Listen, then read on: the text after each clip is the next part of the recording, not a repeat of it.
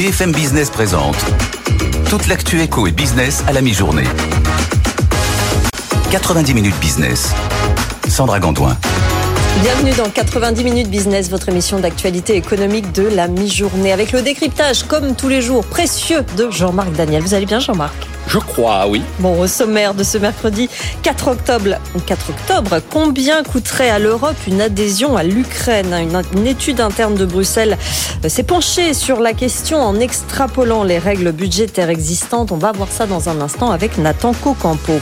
Avec notre invité, nous parlerons agriculture, ferme verticale, géoponie rotative. Pascal Thomas, président de Futura Gaia, sera avec nous.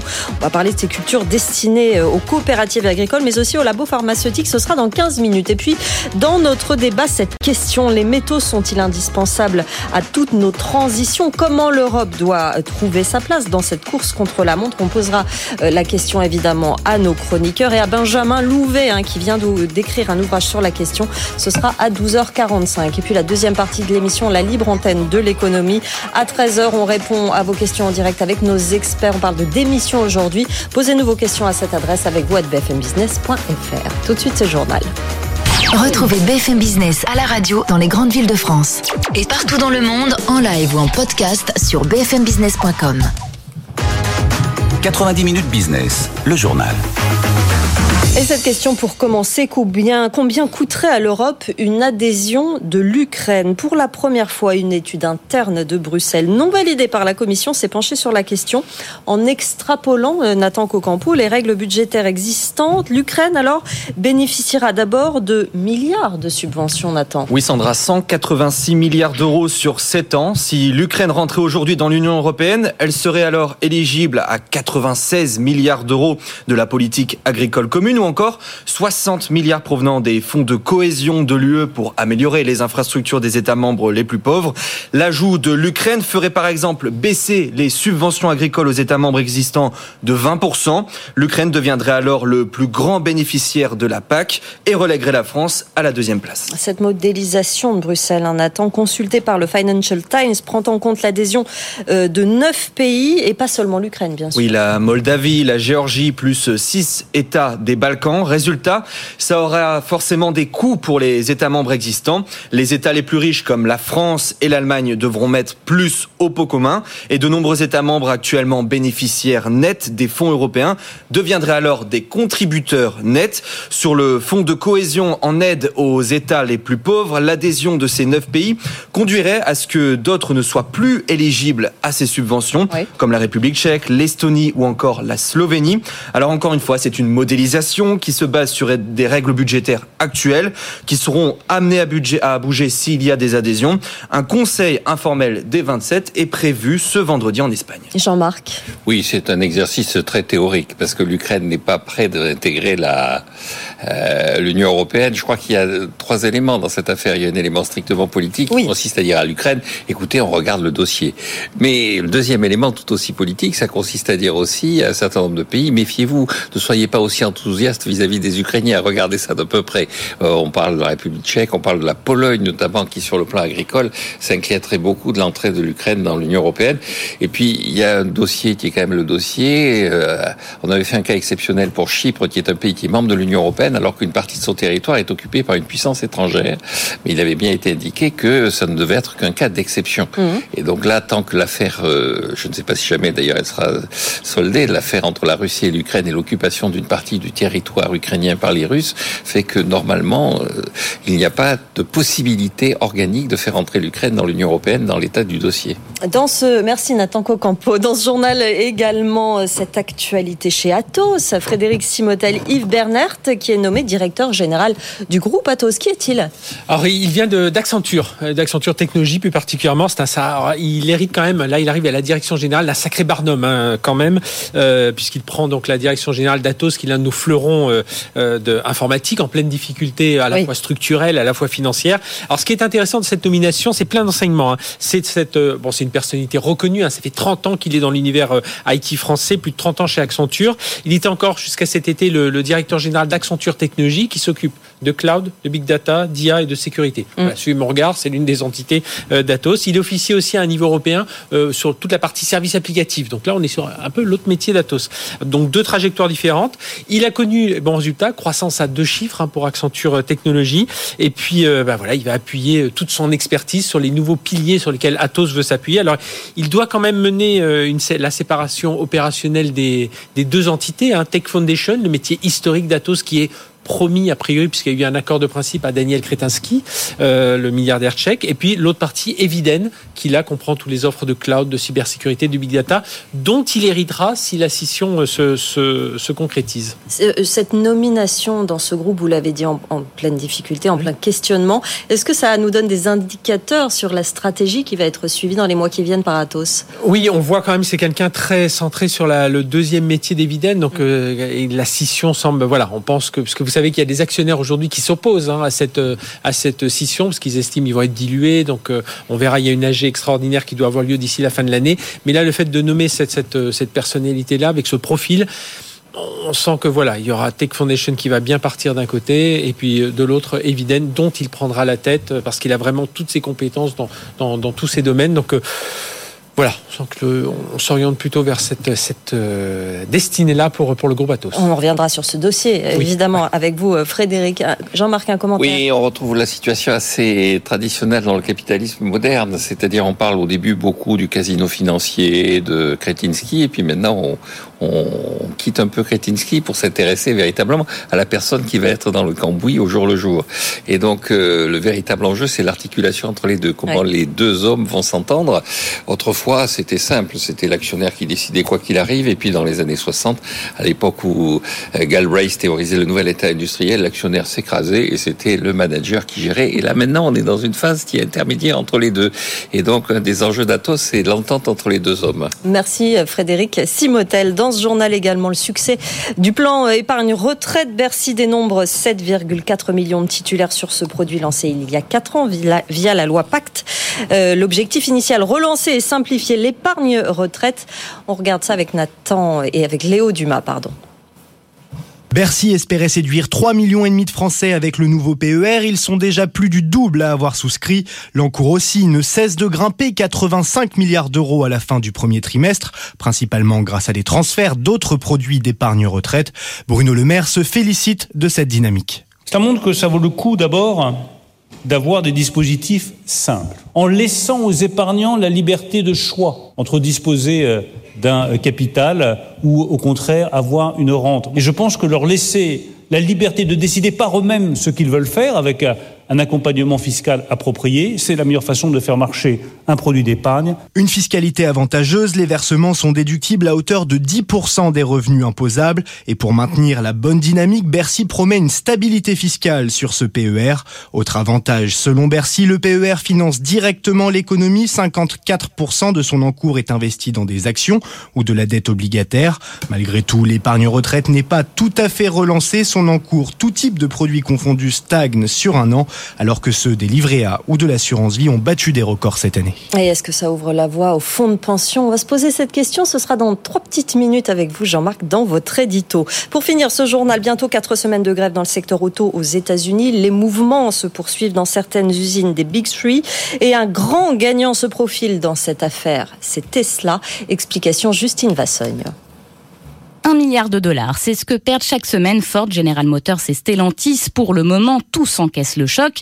Chez Stellantis, on explique se préparer à la grève depuis la mi-août. On a travaillé sur les stocks 100 jours, par exemple, chez Jeep. Ce qui inquiète surtout les constructeurs, c'est la manière dont les négociations vont se conclure, alors que l'UAW réclame des augmentations de salaire de 40% sur 4 ans. Aujourd'hui, un salarié des Big Three coûte 65 dollars de l'heure en moyenne contre 45 chez Tesla. Si cet écart augmente, glisse-t-on chez Stellantis, imaginez la suite, cela pourrait mettre en péril notre business model. Cela n'a pas échappé à Elon Musk, les demandes de l'UAW, tweets le patron de Tesla, c'est la façon la plus sûre de mener General Motors, Ford et Stellantis à la faillite. Les salariés des usines américaines de Tesla ne sont pas syndiqués et Elon Musk fait tout pour réprimer les tentatives de ses employés qui y songeraient. Augmenter les salaires risque d'empêcher les Big Free d'investir dans la course à l'électrique, résume un analyste qui conclut Tesla se prépare déjà à Sablé-le-Champagne. Bah, voilà, ce, sujet de Justine Vassogne. N'oubliez pas, demain, un petit point d'actualité. Nous serons en direct de l'accord Arena Paris au Salon Big toute la journée. Dès la matinale, évidemment, Good Morning Business avec de nombreux patrons et investisseurs parmi nos invités. Le thème du salon, la fierté. Nous y serons euh, en direct. Rendez-vous donc demain à ce Salon Big. Allez, on va faire un point à Euronext tout de suite. Et ce petit rayon de soleil à la mi-journée, Antoine, encore euh, néanmoins un climat assez lourd sur les marchés. Oui, c'est vrai qu'on souffle un petit peu, on regagne 0,49%, on repasse au-dessus des 7000 points, à 7030 points, mais on était tombé bien bas euh, sur, des, sur des plus bas qui nous ramenaient au, niveau du mois de mars. Et donc, euh, il y avait une inquiétude persistante hein, sur les marchés. On reste quand même dans un climat, c'est vrai, extrêmement lourd, euh, qui est quand même marqué par un abaissement des prévisions de croissance pour l'ensemble de l'économie mondiale, mais particulièrement pour la zone euro. Et puis, il y a des codes d'alerte qui sont franchis un petit peu partout sur certains indicateurs de des marchés, notamment l'indice VIX hein, du côté de la bourse de New York qui a dépassé les 20 points. Sur le marché obligataire, euh, tiens, ça va intéresser Jean-Marc quand même pour la première fois depuis 2011, on a une dette allemande euh, 10 ans, le Bund allemand qui a passé euh, un cap symbolique. Hein. on a dépassé les 3% un petit peu plus tôt ce matin. Donc du coup, un, un climat extrêmement lourd. Euh, malgré tout, on revient sur un certain nombre de valeurs. Alors c'est Orange qui domine les débats, puis en plus c'est une valeur défensive, une valeur de rendement. Le titre gagne 2,6% à 11,06 euros. On a NG plus 1,9% à 14,27. On a Edenred, euh, séance euh, de rattrapage hein, pour le titre qui a été largement impacté par les décisions sur euh, les tickets restaurants et, les perspectives d'abaissement des marges. à hein, Edenred qui grimpe d'1,6% à 53,12 euros. Sinon, à la baisse, a signalé Thales, moins 0,99%, 129,80 euros. Alstom, moins 0,7% à 21,53 Le Grand, moins 0,7 à 86,54 Le CAC 40, donc plus 0,48. On souffle ce matin sur les marchés 7030 points. Et du côté de l'euro face au dollar, on reste encore largement euh, sous 1,06, mais on se rattrape là aussi. 1,0510. Nous partirons en Grèce avec vous, Antoine. La rigoderie n'allait pas trop loin. Ah, ce sera à 12h36. Mais tout de suite, c'est l'édito de Jean-Marc Daniel. 90 minutes business, l'édito de Jean-Marc Daniel. On revient sur ce succès, Jean-Marc, de ce, de PER, 7,4 millions de titulaires. Oui, absolument. On peut considérer que c'est un des aspects les plus positifs de la loi Pacte qui a été votée il y a 4 ans. Je rappelle que la loi Pacte était là pour améliorer la croissance euh, de l'économie française et même devait nous donner 0,75 points de croissance supplémentaire. Fait 0,75%, on devait passer d'1,5 à 2,25% de croissance potentielle.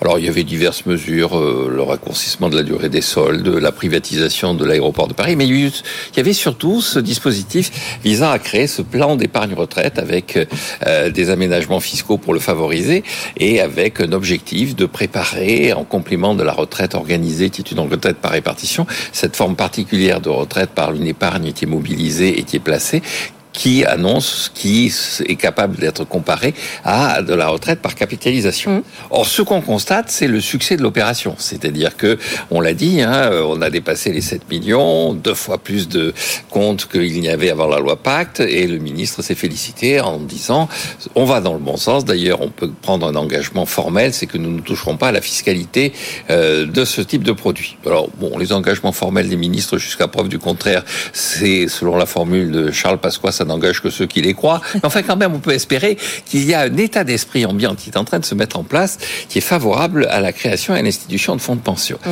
Alors, il ne faut pas se faire d'illusions. Quel est le rôle d'un fonds de pension? C'est euh, de projeter de l'épargne hors de notre territoire national.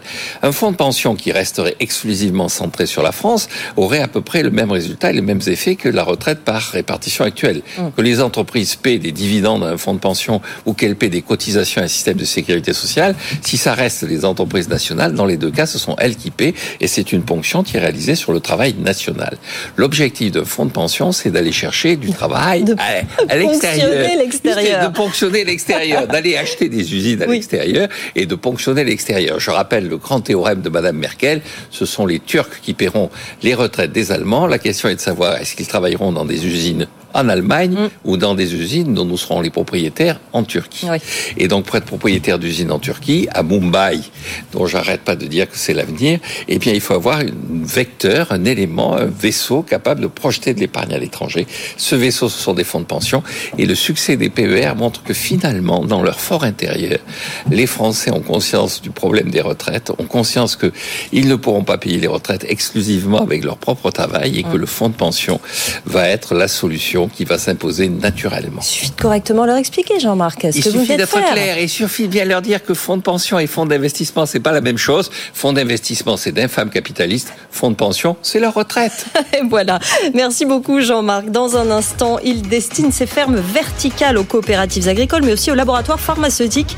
Pascal Thomas, président de Futura Gaia, start-up française de l'agritech, sera avec nous pour parler de sa technologie très économe en eau. Ce sera dans deux minutes. Et puis n'oubliez pas, à 13h, la deuxième partie de l'émission, la libre antenne de l'économie, notre thème du jour, la démission, l'abandon de poste, les nouvelles règles. Posez-nous vos questions à cette adresse avec vous à bfmbusiness.fr. On y répond avec notre experte Elise Bénéa et son invité témoin. À tout de suite.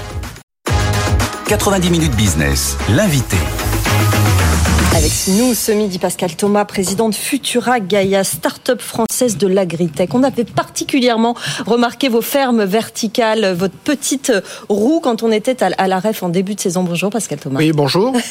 Les fermes verticales clés en main, vous êtes déjà venu sur BFM Business, mais réexpliquez-nous cette méthode de géoponie rotative.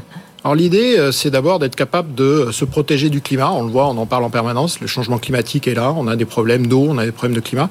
Donc c'est est-ce qu'on est capable, pour certaines productions, de les euh, faire dans des conditions légèrement différentes? on va jouer sur deux principes. Le premier, c'est géoponie parce qu'on utilise de la terre. On est en intérieur, mais on utilise de la terre. Et puis on a des systèmes qui tournent, euh, qui vont tourner autour d'une lumière centrale et qui vont faire en sorte que l'on puisse, je dirais, maximiser les volumes et l'espace et économiser de l'eau. Vous avez, euh, vous, vous faites pousser euh, des herbes aromatiques, des fruits, des légumes légers. Jean-Marc a déjà goûté vos salades qu'il vante, d'ailleurs, n'est-ce pas, Jean-Marc Elles sont délicieuses. Vous avez été créé en, 2019. Vous êtes basé dans le sud de la France, euh, dans le Gard. Vous avez combien de, de fermes jusqu'à maintenant, de sites alors, on a deux sites. On a un site de recherche qu'on a créé en 2019 qui nous permet de comprendre l'agronomie. Ce qui est important, c'est de comprendre comment une plante fonctionne. Mmh.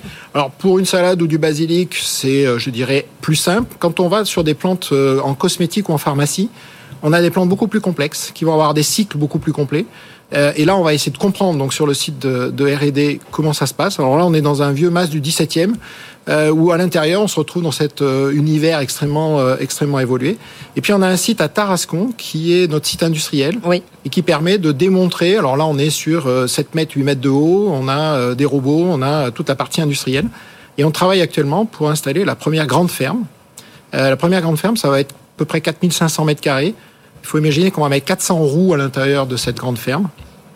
A priori, elle devrait faire du basilic. Oui. Euh, et euh, en fait, l'idée, c'est euh, au lieu d'importer ce basilic du Kenya, c'est de le faire directement localement et d'avoir une production en France sans pesticides à la place d'une production qui arrive en, avion du Kenya. Et qui prend très peu d'eau. Pierre. Juste sur ce point, en fait, vous désaisonnalisez aussi la production, puisqu'on imagine qu'en fait, il n'y a plus de saison pour le basilic dans, dans, votre ferme. Alors, il n'y a plus de saison. La vraie question, c'est de se dire en quoi c'est un problème. bien sûr. À partir du moment où il est local, le problème de la saisonnalité, c'est que quand on est désaisonnalisé, ça veut dire qu'on est allé chercher loin il y a du transport. un produit avec du transport. Oui. Là, on va se retrouver finalement avec une production qui est locale, qui va se passer en effet toute l'année et qui va permettre justement d'avoir de, de, la production toute l'année. Alors, quand vous travaillez au même coût On est aujourd'hui sur du basilic, on est au coût du marché. Non, je veux dire, au même coût que, en hiver comme en été, c'est. Ah oui. Alors nous, le, le, coût est exactement le même. Le seul différent qu'on pourrait avoir, c'est sur l'énergie. Donc on travaille énormément sur le sujet énergétique. Mais euh, on va se retrouver au même coût toute l'année. Et surtout, on a une sécurisation des approvisionnements. C'est-à-dire qu'on est capable de garantir la livraison. On a fêté notre centième livraison, euh, puisque notre ferme pilote produit. Et c'est un démonstrateur qui produit. Et on a fêté une centième livraison en deux ans. Jean-Marc. Oui, vous êtes consommateur d'électricité. Est-ce que vous allez jusqu'au bout? Est-ce que vous avez euh, vos propres panneaux solaires votre, Ou est-ce que vous êtes sur le secteur d'EDF on, on, va beaucoup plus loin que simplement avoir des panneaux solaires. En fait, l'idée, on a travaillé avec le CEA, euh, qui a une division qui s'appelle le CEA Tech, et avec qui on a travaillé sur un algorithme d'optimisation. C'est-à-dire de dire, je vais avoir de la production d'électricité, je vais avoir une consommation d'électricité. Est-ce que je peux arriver à synchroniser les deux? Donc optimiser la, consommation d'électricité quand on est en journée avec du photovoltaïque, euh, faire des périodes de nuit quand on est dans les périodes de pointe électrique pour tout le monde et revenir à refaire le jour la nuit, parce que là, les centrales nucléaires produisent de l'électricité mmh. qui n'est pas consommée. Mmh. Et là, on a accès à une énergie extrêmement intéressante en termes de prix et qui surtout est perdue si on ne la consomme pas. Et alors, deuxième question, qui vous finance? Vous avez euh, la BPI, les pouvoirs publics, vous avez des gens enthousiastes qui sont derrière vous? On a essentiellement des fonds privés. Alors, euh, on a un peu de Banque des Territoires, donc euh, qui est, qui est le, la, mm. la, maison à côté de BPI. On a BPI qui nous aide beaucoup, on travaille beaucoup avec BPI. on va avoir des fonds. Ce qui est assez intéressant, on a fait une opération, par exemple, de crowdfunding l'année dernière, parce que lors de la visite d'un journaliste télé, après l'interview, on nous dit, mais moi j'adorerais investir dans votre boîte. Donc on a fait une opération, on a pas mal de gens qui sont rentrés chez nous via du crowdfunding. Et puis on a aussi des club deals, donc des euh, regroupements de personnes qui ont mis des montants assez significatifs parce qu'ils croient réellement à ce qu'on fait. Vous parliez de votre centième livraison euh, en deux ans. Vous avez combien de clients? On rappelle que vous êtes destiné aux coopératives agricoles, aux agriculteurs et aux labos dont vous parliez tout à l'heure. Alors aujourd'hui, on a un client sur Tarascon euh, qui, à qui on livre du basilic toutes les semaines. Euh, et c'est un choix de sa part d'avoir vraiment que du basilic parce que c'est une plante qu'il a du mal à produire. C'est quelqu'un qui produit 45 000 tonnes de végétaux en France chaque année, mais le basilic, c'est une plante très compliquée en termes de conditions météo. Donc là, il va nous prendre du basilic. Et par contre, euh, au laboratoire, on a un certain nombre de clients plutôt pharmacie, cosméto, dans, cosmétiques, qui vont aller chercher des plantes un peu particulières. Plus des recherches qu'on fait aussi pour euh, faire en sorte des, des, plantes sont en train de disparaître. Je, je vais citer une plante qui s'appelle l'arnica. C'est une plante qui n'est pas cultivée aujourd'hui, qui est ramassée euh, essentiellement dans les Vosges en France. Ça fait deux ans que la plante est interdite de cueillette et pourtant, le marché est toujours aussi important. Pour la préserver, en fait, sur, euh, sur site Tout à fait. Elle hmm. disparaît à cause. En fait, c'est une plante qui a besoin de souffrir. Euh, il y a des plantes comme ça, qui a besoin d'être sous la neige, qui va mourir, renaître et ainsi de suite. Donc, il y a un cycle agronomique très complexe. Et pour nous, ça a été de recréer ce cycle-là. Pour les labos, du coup et entre autres pour pouvoir livrer et éviter qu'on continue le pillage d'un écosystème. Euh, vous, on parlait de saisonnalité euh, tout à l'heure, cela concerne aussi la masse salariale. Plus de saisonnalité dans les productions veut dire plus de saisonniers, mais des salariés agricoles tout au long de l'année euh, qui sont avec vous C'est extrêmement important ce que vous dites parce que ça va être, c'est un sujet absolument extrêmement problématique pour le monde agricole aujourd'hui. Socialement, c'est compliqué d'être saisonnier. Euh, c'est même plus une question de salaire et de pénibilité, ça va au-delà. Et, donc nous, on va avoir des gens qui travaillent toute l'année. On, vient de faire une étude complète sur euh, la pénibilité chez nous, sur euh, les postes et comment on peut améliorer ça. Alors typiquement, on va mettre des exosquelettes quand il y a un peu de poids. On va pouvoir travailler dans des conditions d'emploi avec température contrôlée. Donc ça permet d'avoir un emploi toute l'année. Et on a d'ailleurs, dans notre automatisation d'une ferme, on travaille beaucoup à maintenir des humains à un certain nombre de postes parce que l'humain va avoir un œil, une main ce sont des, outils excessivement puissants et on va garder cette, puissance-là pour faire du contrôle ou manipuler euh, certains bacs. Euh, quand on doit déplacer un bac, ça peut être un peu lourd. Donc on travaille sur euh, comment mettre un exosquelette, par exemple, mm. et pas mettre des robots partout. Mm. Donc on va avoir cette alternance robot et humain là-dedans. Ça s'appelle Futura Gaia. Ça répond à pas mal de questions qu'on se pose en ce moment, hein, quand même, pour être, pour être honnête. Je, pense que les questions de l'eau et du changement, bah, il faut trouver des solutions. Mm, on est dans, cette phase-là. Merci beaucoup d'être venu nous voir dans 90 minutes business. Tout de suite, le top 3 du web avec Pierre. 90 minutes business, le top 3 du web. Le top 3 des articles les plus lus sur notre site, ceux que vous avez préférés. C'est le moment préféré de Jean-Marc Daniel et on commence par justement ce que coûterait aux 27 pays de l'Union européenne cette adhésion future ou potentielle de l'Ukraine. Pierre. Oui, 186 milliards d'euros sur 7 ans. C'est le montant que percevrait l'Ukraine en devenant l'un des États membres de l'UE les plus aidés par les autres du fait de sa relative pauvreté.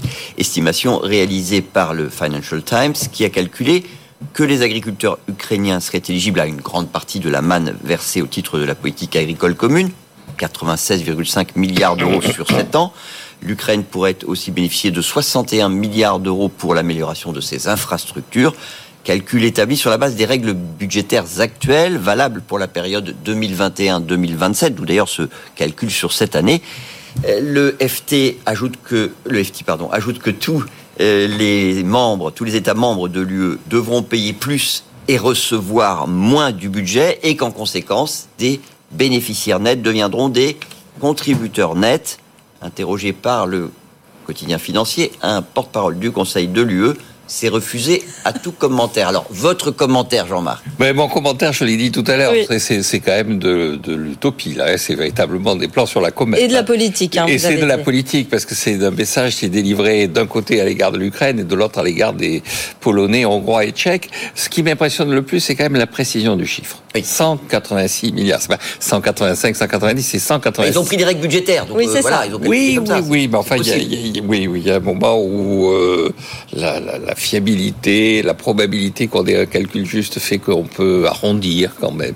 On continue avec cet article de Pierre Monnier euh, qui nous explique pourquoi Facebook et Instagram pourraient bientôt proposer un abonnement de 20 euros par mois, Pierre.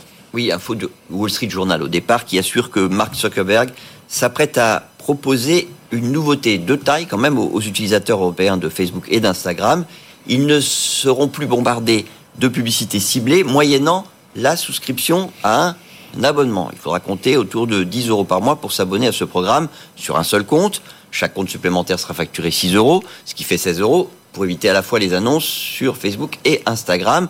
Ce à quoi il faudra ajouter les taxes appliquées par les magasins d'applications d'Apple et de Google pour ceux qui utilisent euh, Facebook ou, Insta depuis leur smartphone.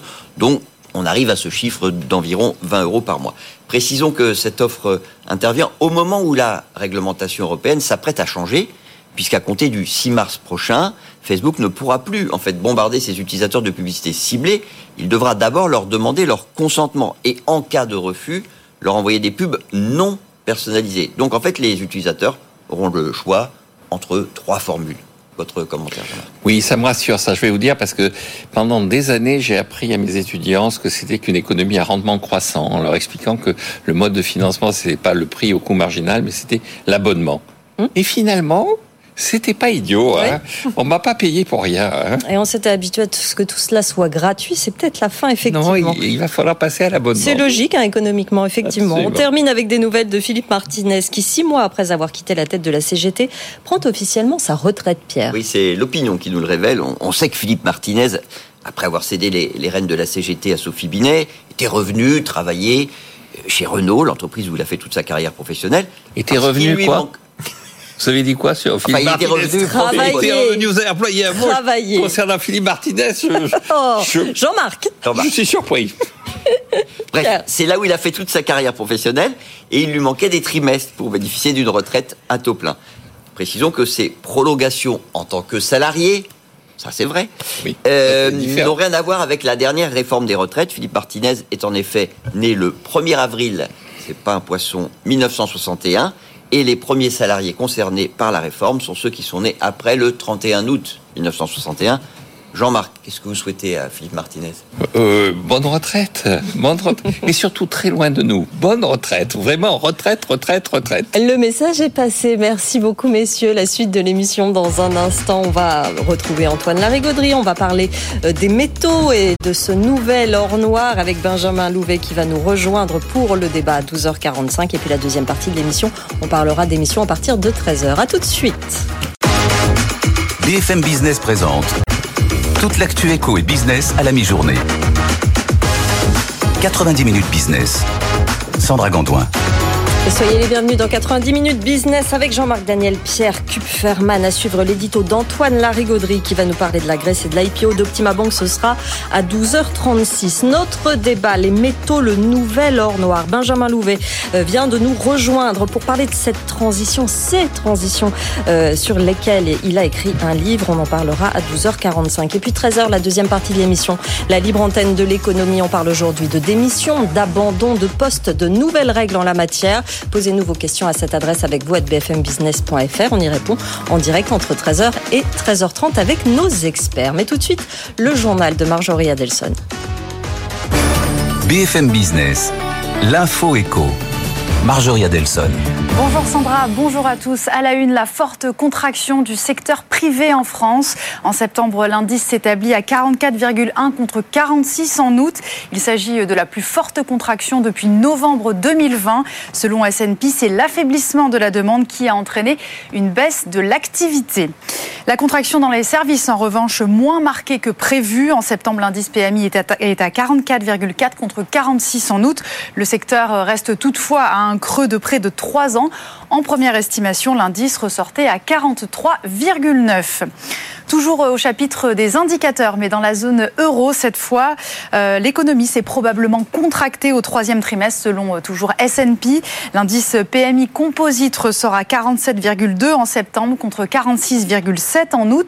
Il s'agit euh, d'un ralentissement généralisé. La production a diminué à la fois dans les services et dans le secteur manufacturier.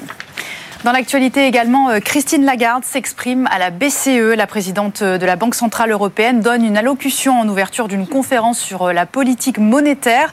La question qui est sur toutes les lèvres, eh bien, c'est celle des taux d'intérêt. La semaine dernière, lors d'une audition, Christine Lagarde avait indiqué qu'ils resteraient élevés tant que la bataille contre l'inflation ne serait pas gagnée. Les détails de cette intervention à suivre sur BFM Business. Le projet de loi pour euh, sécuriser Internet arrive à l'Assemblée nationale. Le texte déjà adopté par le Sénat en juillet dernier est examiné aujourd'hui dans l'hémicycle.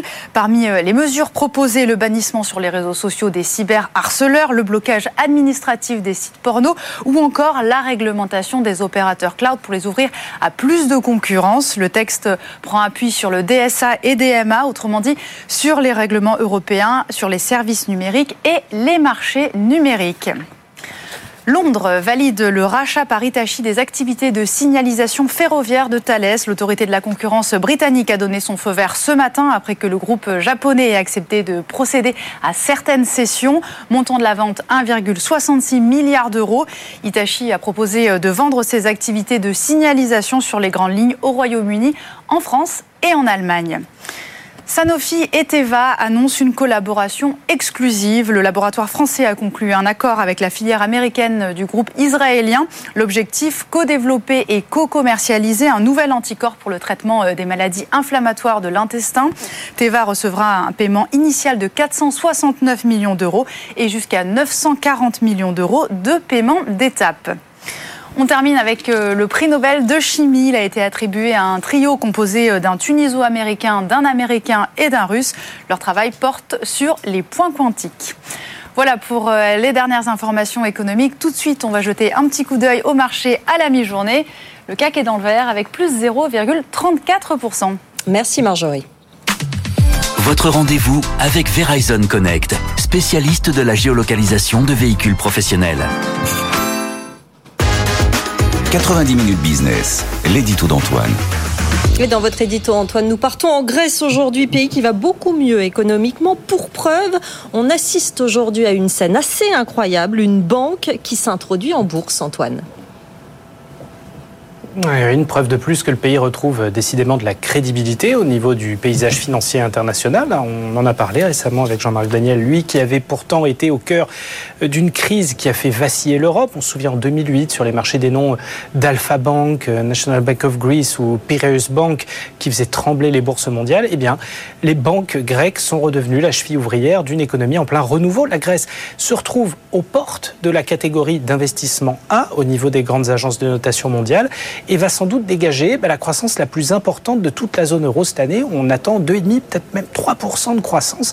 Et pour vous dire le rendement de la dette grecque à 10 ans, puisqu'elle a à nouveau été émise sur le marché obligataire, mais il est de 4,4% en ce moment. C'est inférieur à celui d'Italie ou même des États-Unis une sacrée marque de confiance et c'est pour ça que la petite Optima Bank, c'est son nom, monopolise l'attention des marchés aujourd'hui à la bourse d'Athènes. C'est une petite structure, mais alors très très liée au secteur de l'énergie, la bonne vieille énergie fossile pour le coup. Elle est soutenue par le plus gros groupe pétrolier du pays, Vardino Giannis. Optima Bank qui va lever ainsi près de 550 millions d'euros minimum. C'est la plus grosse opération du genre depuis 2010 et c'est déjà un succès puisqu'elle a été sursouscrite un petit peu plus de 5 fois. Preuve que le marché boursier athénien est lui aussi plein de vigueur. Et la preuve, c'est que l'indice ASE, le CAC 40 grec, gagne 45% sur un an. Donc on pourrait se dire que tous les feux sont au vert en Grèce. Maintenant voilà, l'économie n'a pu se redresser depuis depuis 2008 qu'au prix d'une cure d'austérité absolument drastique qui laisse le pays traversé par des mouvements sociaux très intenses.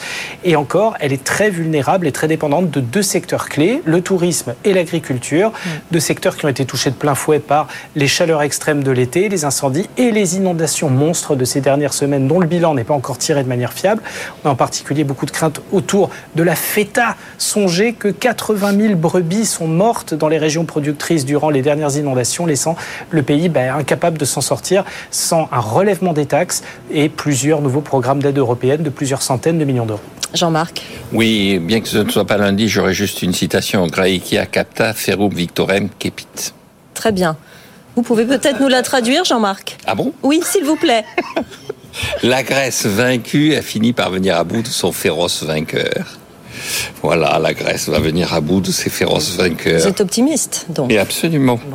Merci beaucoup Antoine Larigauderie pour cet édito passionnant. Dans un instant, notre débat. Eh bien, nous allons être de plus en plus euh, dépendants aux métaux, dépendance qui en remplace une autre. Comment se placer dans cette course déjà dominée par la Chine et les États-Unis Quel impact sur nos économies, sur nos emplois Benjamin Louvet, qui a écrit un ouvrage sur le sujet, est avec nous pour participer à ce débat avec Pierre, avec Annalisa et avec Jean-Marc. À tout de suite. 90 minutes business, le débat. Bienvenue dans notre débat dans 90 minutes business avec Jean-Marc Daniel, Pierre Kupferman, Annalisa Capellini, Benjamin Louvet. Bonjour Benjamin. Merci d'être avec nous, auteur de Métaux, le nouvel or noir, demain la pénurie, coécrit avec Emmanuel H, effectivement, aux éditions du Rocher. On va parler de ce livre, de notre dépendance, nos dépendances d'ailleurs. Pour commencer, Pierre, on va parler des métaux, un petit point sur les principaux métaux avec vous. Oui, sur les cours. Donc, sur les cours. je commence par l'acier. Euh, on va rappeler qu'il y a eu trois pics, trois gros pics depuis le printemps 2021. Le premier, il a été atteint en septembre 2021 euh, avec une tonne à 1945 dollars. Puis ça a baissé ensuite pour regrimper avec la guerre en Ukraine. Le pic a été un petit peu, peu un petit peu moins élevé. On, on est repassé euh, au-dessus des 1500 dollars. Et puis il y a eu euh, un gros creux en décembre dernier. On est revenu sous le seuil des, des 650 dollars avec un retour provisoire au niveau qu'affichait l'acier au printemps 2019. Et puis, euh, un dernier pic ensuite à, quasiment 1200 dollars, c'était en avril dernier, et depuis, bah, on est redescendu autour des 700 dollars, donc un petit peu au-dessus de, du niveau d'avant la crise Covid. Je dois dire que ce qui est frappant quand même quand on regarde l'évolution des cours de l'acier sur le long terme, c'est cette volatilité vraiment impressionnante depuis trois ans. Euh, volatilité aussi pour euh, le cuivre, on a constaté, Pierre. Effectivement, on a eu une forte envolée des cours euh, après le creux de la crise Covid, où la tonne s'échangeait sous les 5 000 dollars. On est resté ensuite pendant un an et demi autour des 9 000 10 000 dollars la tonne de cuivre, avec des pointes un petit peu au-dessus. Et puis l'année dernière, durant l'été, les cours ont reflué. On s'est rapproché des, des 7 000 dollars. C'est reparti à la hausse ensuite. Et, et depuis mai dernier, eh bien le cours oscille entre 8 000 8 500 dollars la tonne, avec quelques petites pointes au-dessus. Donc pour le coup, on est vraiment là nettement au-dessus des niveaux d'avant Covid où la tonne s'échangeait plutôt autour des 6 000 dollars. Il y a des métaux dont le cours est revenu à leur niveau d'avant la crise Covid, Pierre? Euh, Oui, c'est euh, il y a des métaux qui sont en dessous. Hein, donc euh, c'est le cas du zinc, du palladium, mm -hmm. et dans une moindre mesure, je dis dans une moindre mesure parce que là on est plutôt au niveau de l'automne 2019, c'est le cas du platine, euh, qui voilà, qui est à un cours euh, voilà, en dessous du, du niveau de l'automne 2019, pas du début de l'année. Cours oui. très, très volatile pour ces, pour ces métaux. Benjamin Louvet, ce que vous expliquez, c'est que ces métaux sont indispensables dans toutes les transitions écologiques, énergétiques, digitales. On ne peut pas y couper. Non, euh, en fait, on est en train de transformer une dépendance euh, à aux énergies fossiles, dont on a compris qu'il fallait s'en débarrasser parce qu'elles ont une externalité négative, les émissions de CO2 lorsqu'on les consomme, euh, que l'on ne prenait pas en compte jusqu'à maintenant et dont le GIEC nous dit que c'est un élément absolument indispensable pour limiter le réchauffement climatique. Donc, il va falloir se débarrasser de ces énergies fossiles. Or, se débarrasser de ces énergies fossiles, pour passer à des énergies bas carbone, on n'a pas 36 solutions et les solutions les plus communément acceptées aujourd'hui sont les énergies renouvelables. Le problème, c'est que si le vent et le soleil sont gratuits et soufflent et brillent partout, malheureusement, on ne sait pas faire d'électricité avec du vent ou avec du soleil. Mmh. On fait de l'électricité avec un transformateur qui convertit l'énergie du vent ou du soleil en électricité. Et ce transformateur, il faut le fabriquer. Donc, quelques exemples. Dans, dans, une éolienne, vous avez entre 950 kg et 5 tonnes de cuivre en fonction de la taille de l'éolienne. Mmh. Dans une voiture électrique, vous avez 4 fois plus de cuivre que dans une voiture thermique. Vous avez 6 fois plus de métaux critiques que dans une voiture thermique. Tous ces éléments-là nous amènent à une situation où on va passer d'une dépendance aux énergies fossiles à une dépendance aux métaux. Et je n'ai pris là que l'exemple de la transition énergétique, mais c'est ce qui amène le CNRS à faire euh, une déclaration très importante pour bien comprendre l'ampleur du sujet dont on parle. C'est que dans les 30 ans qui viennent, nous allons devoir extraire de la croûte terrestre autant de métaux que depuis le début de l'histoire de l'humanité. C'est un challenge énorme qui en plus est soumis à un certain nombre de tragédies des horizons. J'en citerai qu'une pour commencer. L'Agence internationale de l'énergie, qui est l'agence qui conseille les pays de l'OCDE dans, dans leur politique énergétique, explique qu'aujourd'hui en moyenne dans le monde, pour ouvrir une nouvelle mine, il faut 17 ans. Donc le temps presse. Le temps presse, mais les, délais sont raccourcis, de plus en plus raccourcis qu'on avance euh, dans, le temps. Donc peut-être que euh, ce, temps-là va être, euh, on va réussir à le réduire. Il y a aussi des problèmes sociaux, des problèmes d'emploi, des problèmes de, de, minage. On va, on va en parler dans un instant. Jean-Marc, votre commentaire Oui, par rapport à ce qu'on vient de dire, on a toujours dépendu des métaux. Hein. Je rappelle quand même que les peuples de la mer qui se sont abattus sur, en 1300 avant Jésus-Christ, juste au moment de la guerre de Troie et tout ça, e, e, ils, avaient besoin de bronze et donc ils avaient un problème de production de bronze. Et bon, ça, je ne vais pas multiplier les exemples historiques, mais la route du fer est coupée. C'était quand même une formule célèbre qui permettait simplement d'afficher que la France allait gagner la guerre contre l'Allemagne parce qu'elle allait priver l'Allemagne de sa capacité à faire de l'acier. Donc je crois qu'on a toujours eu ce problème. Et donc euh, par rapport à ça, moi il y a, trois choses qui me frappent. La première, c'est que la différence entre le pétrole et la plupart des métaux, c'est que les métaux, on les détruit pas, on les utilise, alors que le pétrole et le charbon, on le détruit. Alors, Alors c'est pas le cas de l'uranium puisque l'uranium on le détruit, mais les, autres, donc il y, aura un problème. De, voilà, il y aura un problème de recyclage. Vous parliez, on parlait du cuivre. Dans le rapport Midos qui a été publié en 1972, on devait manquer de cuivre. D'ailleurs, le Chili avait créé une association de monopole qui était de la même nature que, l'OPEP hein, sur le cuivre, en se disant on va manquer de cuivre.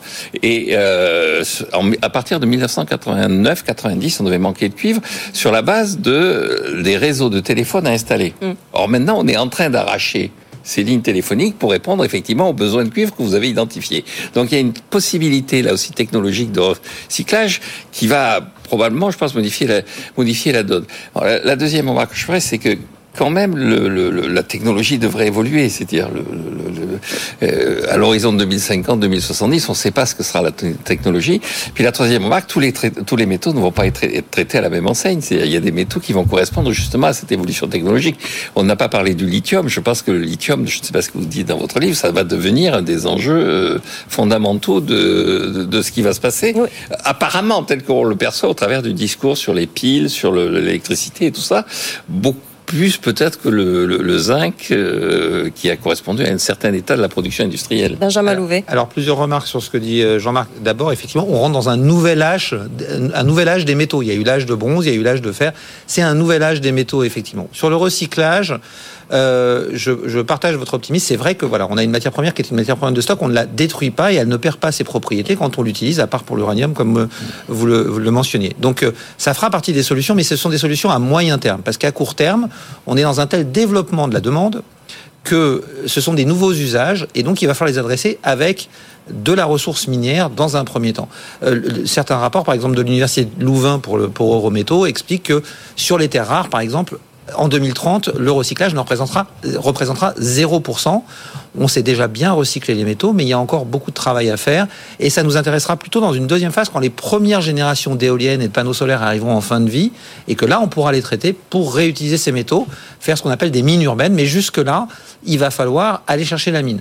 Le problème du cuivre que vous évoquiez, euh, c'est un problème de la taille des ressources. Les ressources à l'époque étaient mal identifiées, la ressource a, augmenté et donc effectivement le rapport Midos là-dessus était faux. Mais aujourd'hui, sur les recherches que fait Emmanuel H, euh, qui est co-auteur de ce livre, euh, le cuivre est une ressource qui devrait être beaucoup plus stressée que le lithium. Mm. Le lithium a deux avantages. D'abord, c'est que les mines ne sont pas vraiment des mines. Il y a beaucoup de salars, donc c'est beaucoup plus rapide à ouvrir. Ça met 4 à 5 ans au lieu de 17 ans. et l'autre sujet, c'est que comme ça met beaucoup moins longtemps à être mis en place, eh bien, les producteurs de lithium ont été beaucoup plus prompts à développer les mines de lithium que les producteurs automobiles à, créer développer la voiture électrique. Résultat, aujourd'hui, le prix du lithium est passé de 90 000 dollars la tonne à, euh, je crois qu'aujourd'hui, on doit être à 18 000 dollars la tonne ou quelque chose comme ça. Donc, il y a eu un effondrement du prix. Et ce surplus devrait durer encore un peu, mais à un moment, on va avoir un stress. Sur le cuivre, euh, Emmanuel H, dans les, dans les études qu'il a fait pour le projet Generate avec l'IFP Énergie Nouvelle, arrive à la conclusion qu'à horizon 2050, on pourrait avoir consommé 90% des ressources identifiées de cuivre, c'est-à-dire pas le cuivre qui est aujourd'hui économiquement exploitable, mais tout le cuivre identifié sur la planète à aujourd'hui. Donc ça fait partie des métaux qui seront les plus stressés avec la bauxite, avec le cobalt et un certain nombre Il n'y a pas de substitut possible au cuivre dans l'usage? Alors il y a des substituts, par exemple dans, les réseaux électriques on utilise l'aluminium quand on peut. Euh, mais là, le problème, c'est qu'on va avoir des stress sur beaucoup de métaux en même temps. Mm. Et donc, l'idée de substitution peut déplacer le problème, mais ne va pas régler le problème. 17 ans pour ouvrir une, une mine, c'est ce que vous disiez tout à l'heure. Annalisa, elles sont où les mines aujourd'hui? Bien malheureusement, pas chez nous. Hein. Pour euh, deux questions. Tout d'abord, une question d'acceptabilité sociale. En Europe, on a beaucoup fermé les mines. Et puis une question de, de réserve hein, de matériaux. Moins de 7% des réserves de terres rares sont situées dans les pays de l'OCDE. Et parmi ces pays de l'OCDE, les plus grands producteurs, ce sont l'Australie, le Canada et le Chili. L'Australie notamment pour le lithium, vous en parliez il y a un instant.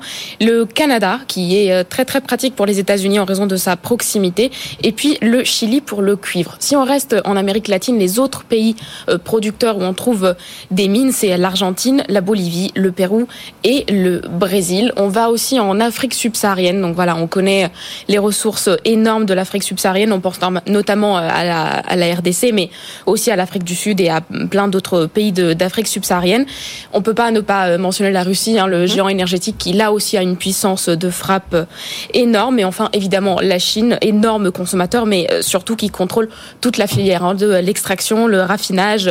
Voilà, donc la Chine qui est évidemment un géant là-dessus. Vous l'aurez remarqué, il n'y a pas de pays européen dans cette liste, malheureusement. C'est parce que, voilà, les mines existent encore en Europe, mais ils sont beaucoup, beaucoup moins présentes qu'il y a 70 ans. Les leaders, notamment, ce sont la Suède, la Finlande et la Pologne. Quelle est la politique de l'Europe justement dans ce développement euh, de l'exploitation des métaux?